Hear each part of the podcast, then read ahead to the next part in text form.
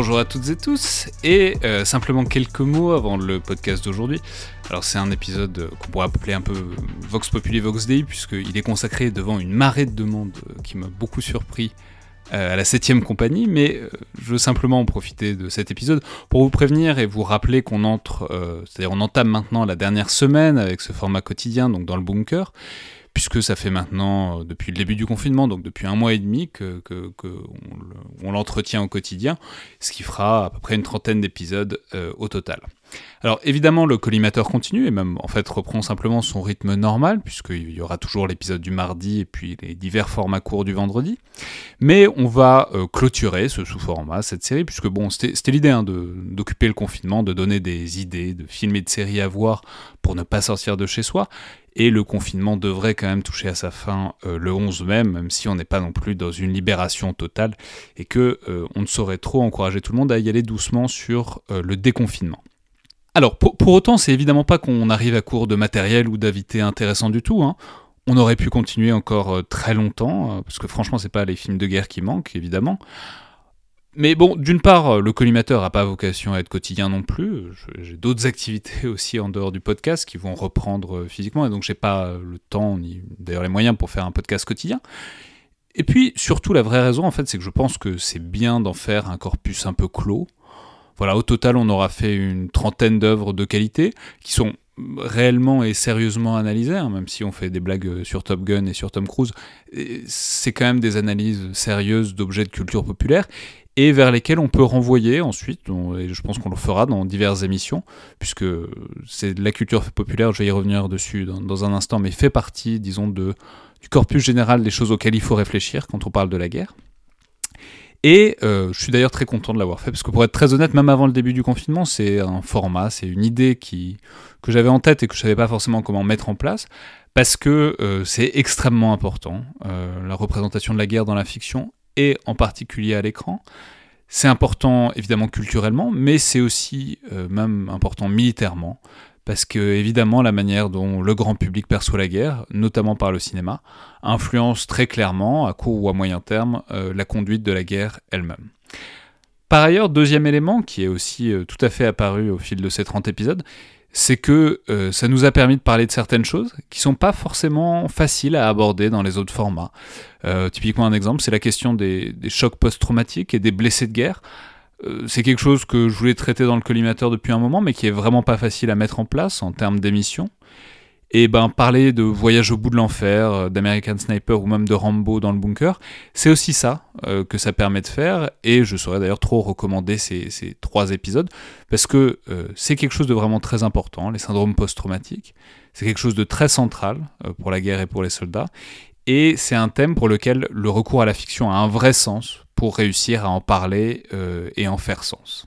Alors, je vais juste insister là-dessus parce que ça me permet au passage de vraiment remercier les intervenants qui ont permis euh, la qualité de ces podcasts et vraiment qu'ils soient remerciés euh, de leur contribution à cette espèce d'œuvre collective, même si bon, je ne peux pas les citer les 30 là maintenant. Et voilà, je suis très content que ça existe, ce corpus d'analyse de films et de séries de guerre euh, qui va rester en ligne. Ça permettra aussi évidemment à chacun de les écouter un peu au fur et à mesure, par exemple en voyant ou en revoyant les films dont on a parlé, parce que euh, je sais bien que tout le monde n'a pas forcément eu le temps de les écouter au quotidien, et que euh, certains auditeurs ont eu un peu peur, pas forcément à tort, euh, de se faire spoiler certaines œuvres dont on parlait. Alors après, le format n'est pas enterré non plus du tout, hein. peut-être qu'on le ressortira à l'occasion, par exemple si on tombe à court dans le viseur avant l'été, ce qui n'est pas totalement à exclure, mais en tout cas, merci à tous d'avoir écouté, merci à tous les participants. Euh, globalement, enfin, je me suis bien amusé en tout cas euh, pendant quelques semaines, notamment sur certains films qui ça m'a permis de voir et d'intégrer au corpus. Je sais pas comment j'aurais pu continuer à faire le podcast sans avoir vu ce chef-d'œuvre euh, qu'est Wolf Warrior 2. Et euh, je vous laisse donc maintenant avec un épisode qui est consacré à cet autre chef-d'œuvre, euh, qui est la septième compagnie, qui, au-delà du côté euh, comédie et du côté populaire, nous fournit aussi l'occasion de dire des choses tout à fait intéressantes sur les soldats de 1940 et de la drôle de guerre, et leur mémoire et leurs souvenirs dans la société française, avec l'historien Rémi Dalisson.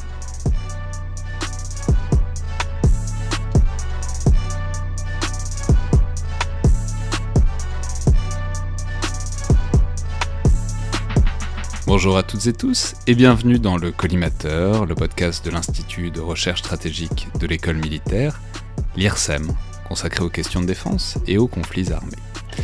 Je suis Alexandre Jublin et aujourd'hui pour une recommandation dans le bunker, peut-être plus légère que souvent, encore qu'elle permette euh, de soulever des sujets tout à fait sérieux, j'ai le plaisir d'avoir au téléphone Rémi Dalisson, professeur d'histoire contemporaine à l'université de Rouen, spécialiste notamment d'histoire culturelle, des relations entre histoire et mémoire, et euh, plus particulièrement des mémoires des différentes guerres. Donc bonjour. Bonjour et j'ai le plaisir de vous recevoir pour un film, ou plutôt pour une série de films, euh, plus que classique.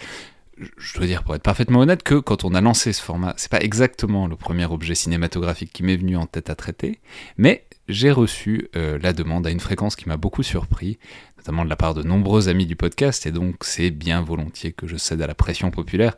En nous attaquant à la série de films euh, La Septième Compagnie, trois comédies réalisées par Robert Lamoureux entre 1973 et 1977, avec Pierre Mondy, Jean Lefebvre, Aldo Machion même pour le premier, remplacé ensuite pour Henri Guibet pour les suivants, qui retrace donc les péripéties comiques de la 7 compagnie de, transmission en pleine débâcle euh, de juin 40, puis pour le troisième, qui s'appelle la 7 compagnie au clair de lune, euh, la situation, disons, en zone occupée en 1942.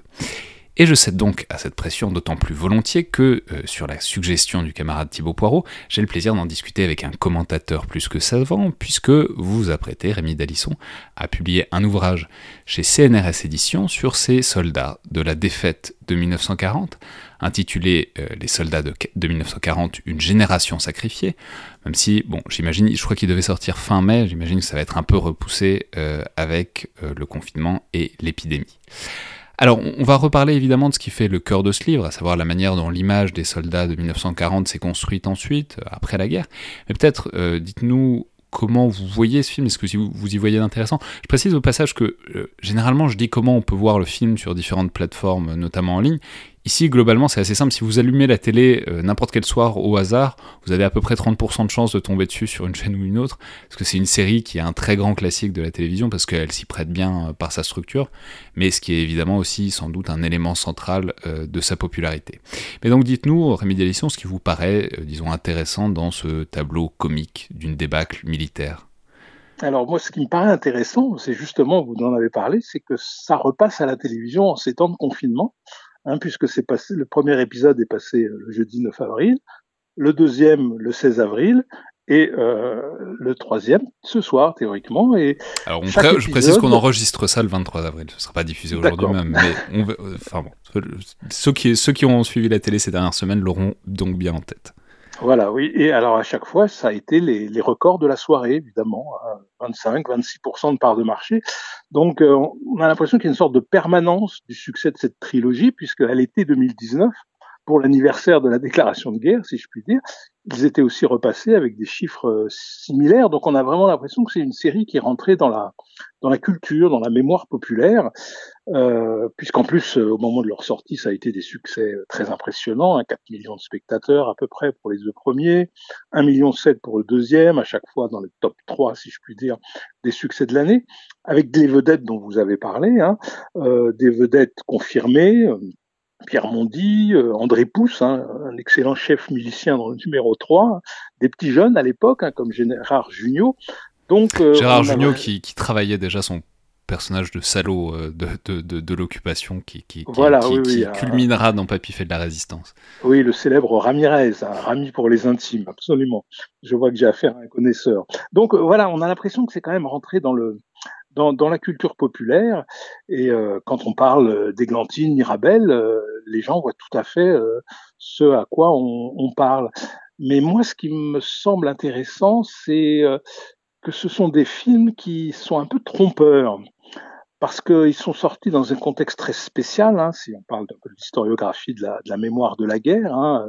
Le premier sort en 73, hein, au moment de la sortie du bouquin de Paxton, hein, qui révise un peu la, la position euh, de la France pendant la, la collaboration. Hein, Donc le bouquin de Paxton sur la France de Vichy qui a énormément fait pour euh, démystifier euh, l'idée très gaulienne d'une France qui avait tout entière résisté. Voilà, c'est ça. Donc on revoit un peu la, ce qu'on a appelé le résistentialisme. Hein. Euh, le deuxième sera en, en 75, donc avec sous Giscard d'Estaing qui a annulé la fête, la commémoration du 8 mai, donc l'anniversaire de la fin de la Seconde Guerre mondiale, donc ce qui a fait bondir les anciens combattants. Hein. Et puis le, le, le troisième sort en 77 et j'en parle dans mon livre, à un moment où il y a une sorte de renouveau du tourisme de mémoire sur la ligne Maginot les années 77, c'est le moment où l'État revend la ligne Maginot aux régions et les régions l'ouvrent un peu au, tourisme en fondant des. C'est vrai que c'est un bon endroit où faire du tourisme. Elle n'a pas beaucoup servi, donc elle est. Elle, euh, elle, a, plaisante, elle, a, moins servi que prévu, mais elle a quand même beaucoup servi, surtout pour ceux qui, qui sont morts. Donc, vous voyez, il y a, y a, un contexte très intéressant euh, de la sortie de ce film. Et puis, donc là, c'est l'anniversaire euh, qui va pas être tellement célébré parce que tout va être d'abord un peu empêché par le confinement et puis euh, euh, sous l'ombre tutélaire de, de, Gaulle. Et euh, moi, ce qui m'intéresse aussi, c'est qu'on oublie que c'est un film quand même, c'est une trilogie qui donne des informations sur la guerre à, des, des, générations dans les années 70-80 qui n'en entendaient pas beaucoup parler euh, dans les programmes scolaires. Hein. Les images du, du premier euh, opus, on voit des bombardements, des, des, réfugiés sur sur la route. Dans le troisième, on voit la ligne de démarcation, euh, on voit des collaborateurs. Euh, pour faire plaisir à, à un copain de, Twitter, hein, Guillaume P. Profanthèse, on parle de réseau de résistance dans le troisième. Donc il y a quand même des informations, mais elles sont entièrement gommées par l'aspect comédie euh, de, de, la chose. Et cette comédie, cette c'est de ridiculiser les, les, soldats de 40, eh bien, ça se fait écho un peu à la déconsidération, si je puis dire, euh, de, de toute cette génération. Hein, oui, c'est ça qui est très intéressant avec le fait d'en faire une comédie, mais bon, comme euh, pouvait déjà l'avoir été avant La Vache et le Prisonnier, même si c'est de manière un peu différente. Mais ici, la comédie euh, sur ces soldats-là, c'est aussi une manière un peu de, si ce n'est de renverser, mais de s'approprier le stigmate. C'est-à-dire, si on se représente l'armée française comme machine de guerre, faut pas dire, faut bien dire que c'est pas, si ce n'est l'épisode le plus, enfin en tout cas c'est pas l'épisode le plus couronné de succès euh, de la campagne de 39-40. Mm. En revanche, si on le décale sur le prisme comique, c'est-à-dire du français bon vivant qui essaye de se débrouiller tant bien que mal en esquivant les panzers allemands, bon ça passe mieux quoi, ça permet de, de rire un peu du trauma. Voilà, il y a une puis, puis ça essentialise ce, ce français débrouillard, hein, incarné par euh, Jean Lefebvre, un Pitivier, donc euh, le côté débrouillardiste qu'on avait déjà dans, dans, La Vache et le Prisonnier. Donc, il, y a il, y a quand même une continuité. Mais ce qui est intéressant, et j'en parle dans mon livre, c'est que c'est la fin un peu de ce dénigrement euh, des soldats de 40. Hein, c'est un peu l'acmé de, de, de, cette, de cette satire. Et après, les choses vont un petit peu se complexifier avec une historiographie qui, qui se renouvelle. Mais bon, c'est quand même vraiment le, summum de, l'effet Papa Schulz, hein, comme je l'ai appelé dans mon livre, avec le, le sabir euh, franco-allemand. Hein. Vous vous rappelez, euh, je veux du, saucisson à l'ail, à l'ail, cheveux du saucisson à l'ail. Vous voyez, des, répliques qui ont fait un grand succès. Mais je, maintiens que si on regarde ce film autrement, on apprend des choses sur la Seconde Guerre mondiale.